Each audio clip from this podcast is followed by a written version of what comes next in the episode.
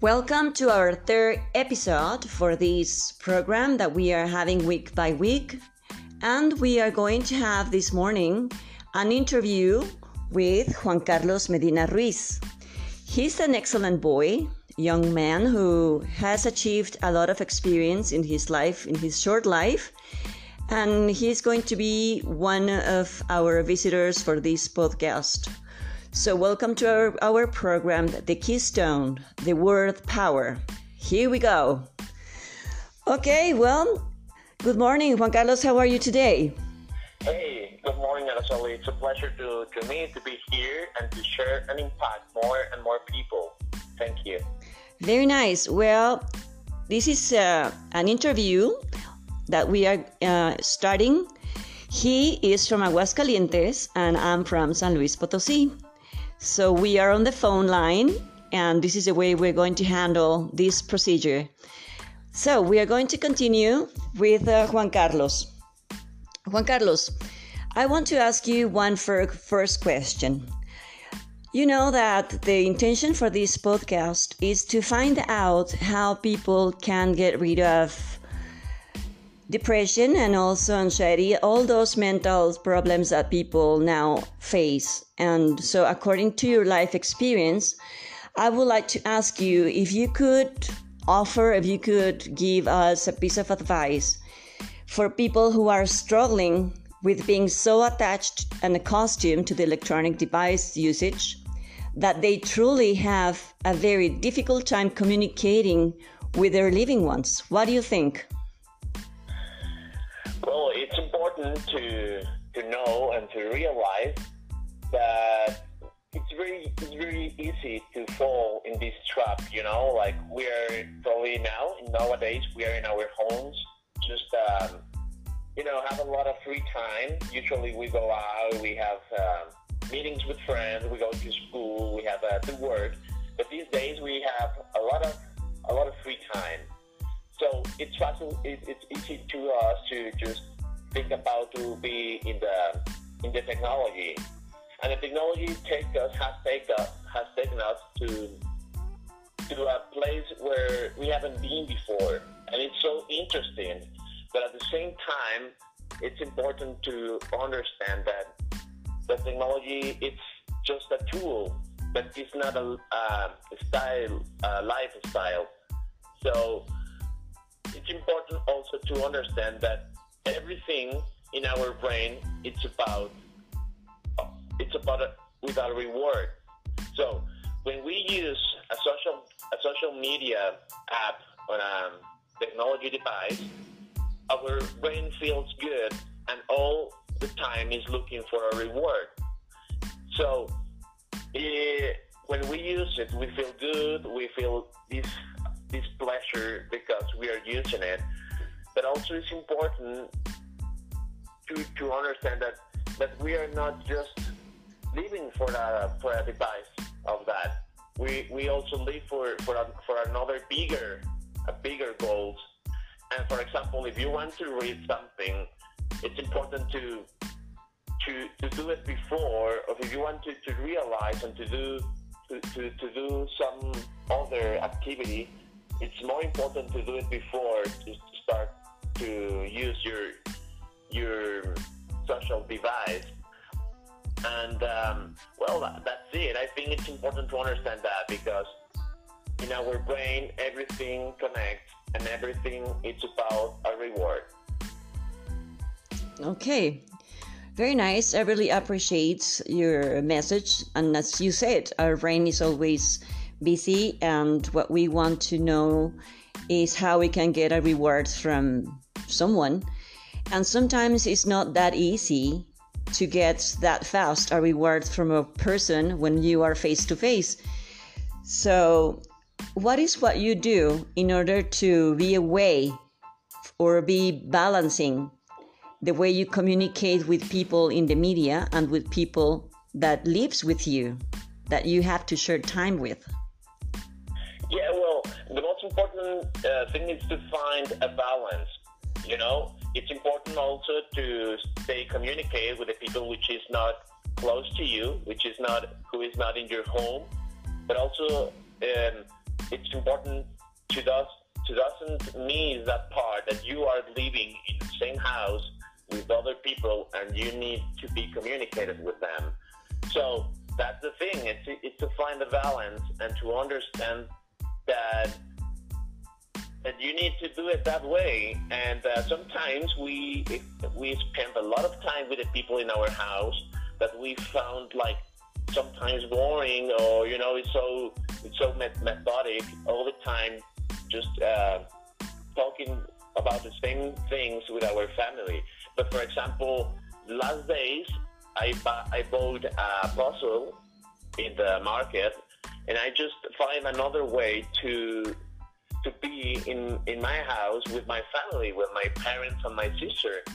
And we realized that that it was so funny to spend uh, spend a lot of time in that just just solving a puzzle and uh, having fun and talking about about us that are people that we see each other every day. But you know i'm pretty sure you will find something interesting to talk about with them well very nice. You know that mainly the young people are used to be around with friends and going out everywhere and now they are forced they are obliged to be home. And i would like you as a young man to send a message to these university students who are free but at the same time they are home obliged to be there because of the situation we are facing nowadays for the covid-19 what would be good ideas for them to use their time wisely in a way that they can learn something. What what's what you do? Okay, um, I remember that my grandmother used to tell me that only the boring people get bored. So there are a lot, a lot of, a lot of things you can do. Not only as, as I as I told you, not only the social media or just being an internet, just uh, you know, like in YouTube and on Facebook and a lot of uh, applications you can use. But there are a lot of, of, of things you can do. And the most important thing I want to tell you guys is to read. That read is the most important activity for our brain and will give us a lot of knowledge and a lot of skills to think to think more precisely and to and, and to find our our way to success. And um, other thing you can do is uh, to find a course on the internet.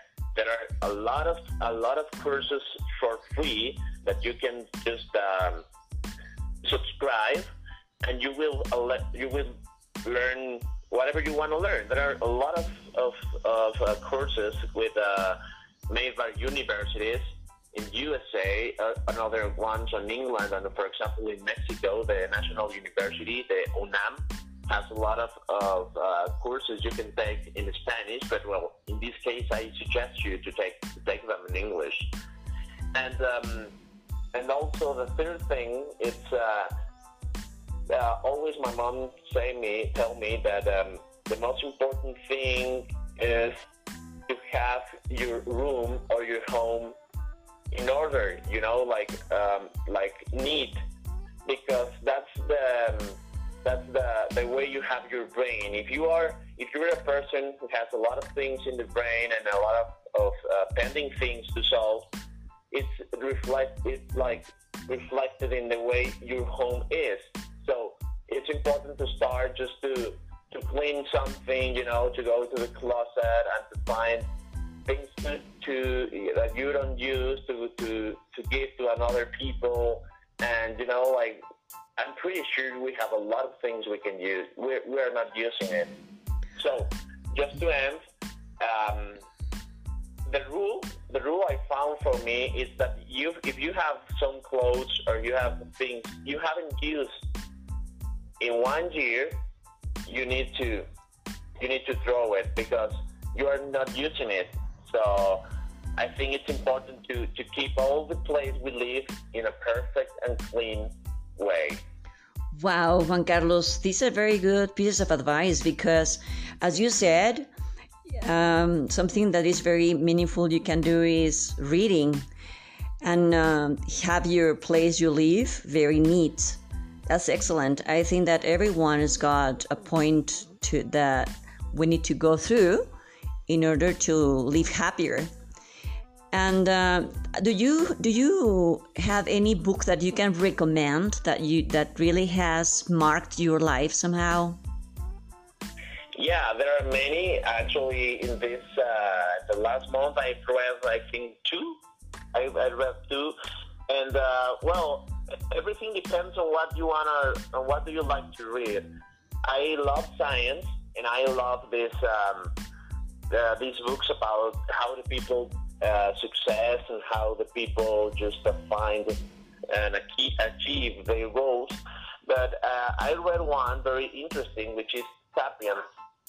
This is a, a book from a from a doctor, Yuval Noah Harari, and the book, um, in the overall resume, it talks about uh, how the, the the human on the Homo sapiens starts just to at the beginning, you know, you know like living in caves, and then uh, how, for example, the agricultural agricultural season starts to be part of the life of Homo sapiens, and then how the coins and how the currency start to to make the, the things easier to trade between other people. So I think it's a very interesting book, and the name is *Sapiens: A Brief History of a Humankind*. I recommend you guys, and it's a really interesting book to read in these days. Very nice. Another one that will empower yourselves in order to get away from depression and anxiety. Oh my gosh, there are a lot of books that um, mm, I, there is one which is uh, Think and Grow Rich for, from Napoleon Hill. This is a book uh, that well, it's uh, focused on how to to achieve your your goals and well, if you want to be rich, there there are a lot of of, of um, advices you can take from this book. But also, it's important not only to to to to achieve your goals.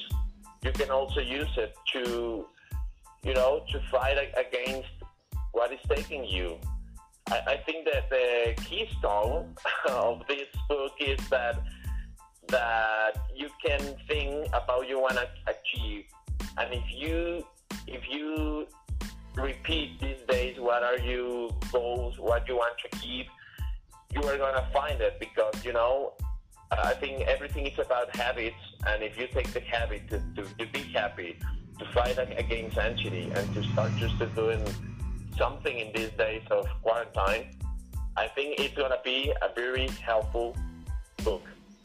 Very nice. Excellent. Juan Carlos, you know, I find in yourself something very special.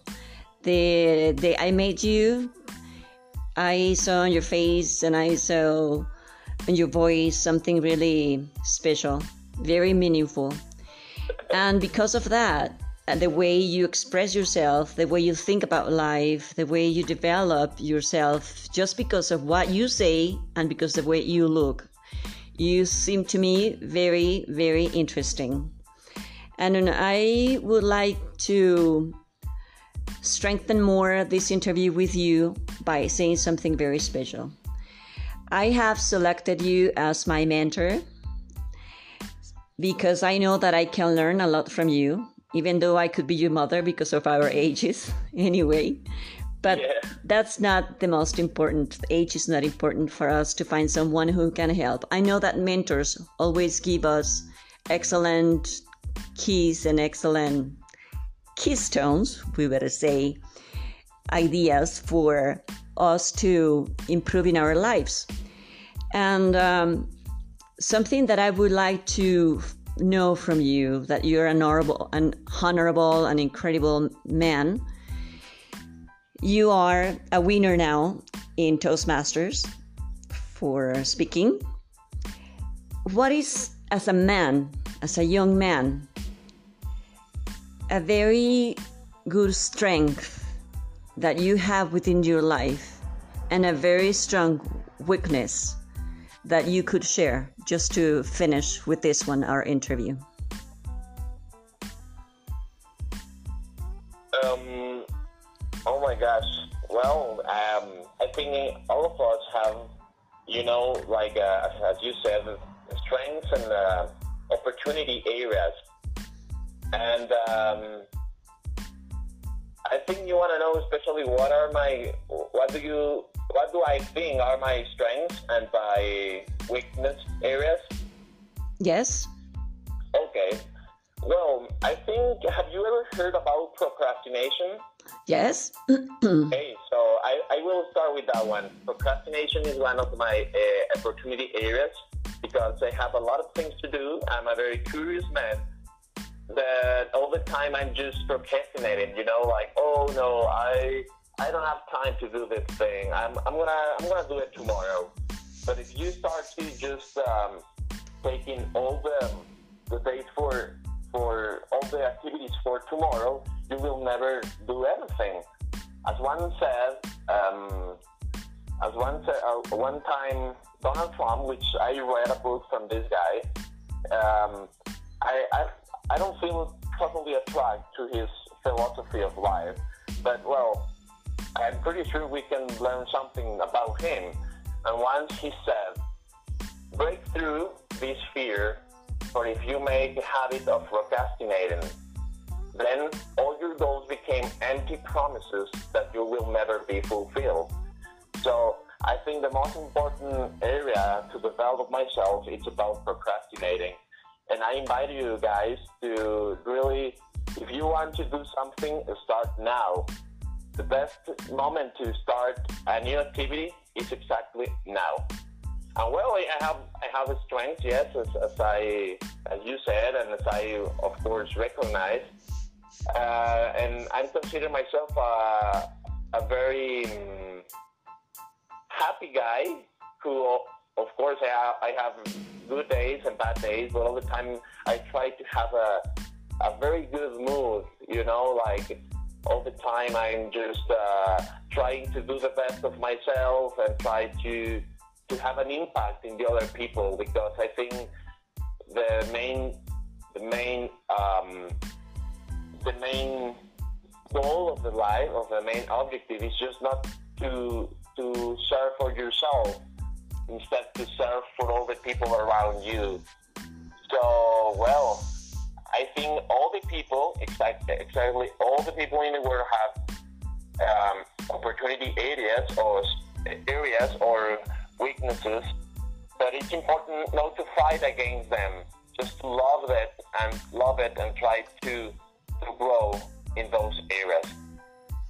Wow, this is really excellent. I really think that you have uh, shared with us very interesting points in life. I know that it's hard sometimes to talk about our strengths, but you have been doing beautifully. I really appreciate a lot your time, your care, your love. As you said, love is one of the keystones of life. And when we feel happy, as you said, we can grow in many aspects of life, especially our creativity develops, our ideas come better, and our everyday life develops the best way, right? Yes. And yes, exactly. I think um, if every if something is is worth to do it, it's worth to do it right. So all the time we should start to to try to do things the best way we can do it. Because uh, and, and share it and share it with the people because when you share something has a higher meaning.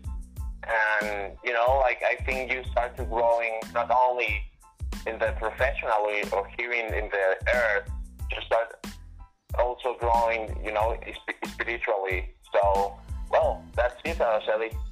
That's right. Growing spiritually is one of the facts that strengthen us not only mentally and physically, but emotionally.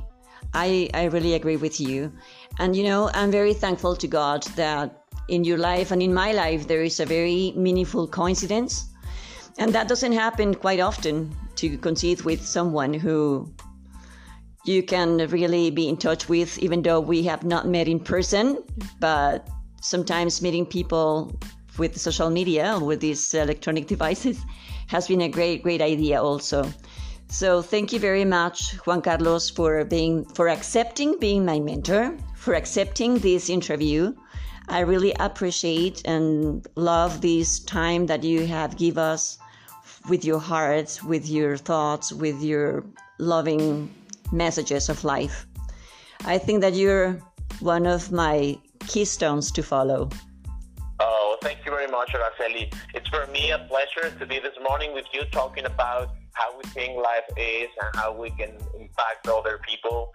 And well, I, I find you a very happy person, which has a lot of power and a lot of, of you know, like, uh, is, is willing to learn more, to, to do different things. And I'm pretty sure you will become a great, a great speaker and uh, your speeches will impact a lot of people. Thank you very much, Araceli. Well, I agree with you, and I think about the same for you. So I really wish you the best in the next uh, Toastmaster contest. I know you will be you will be the winner.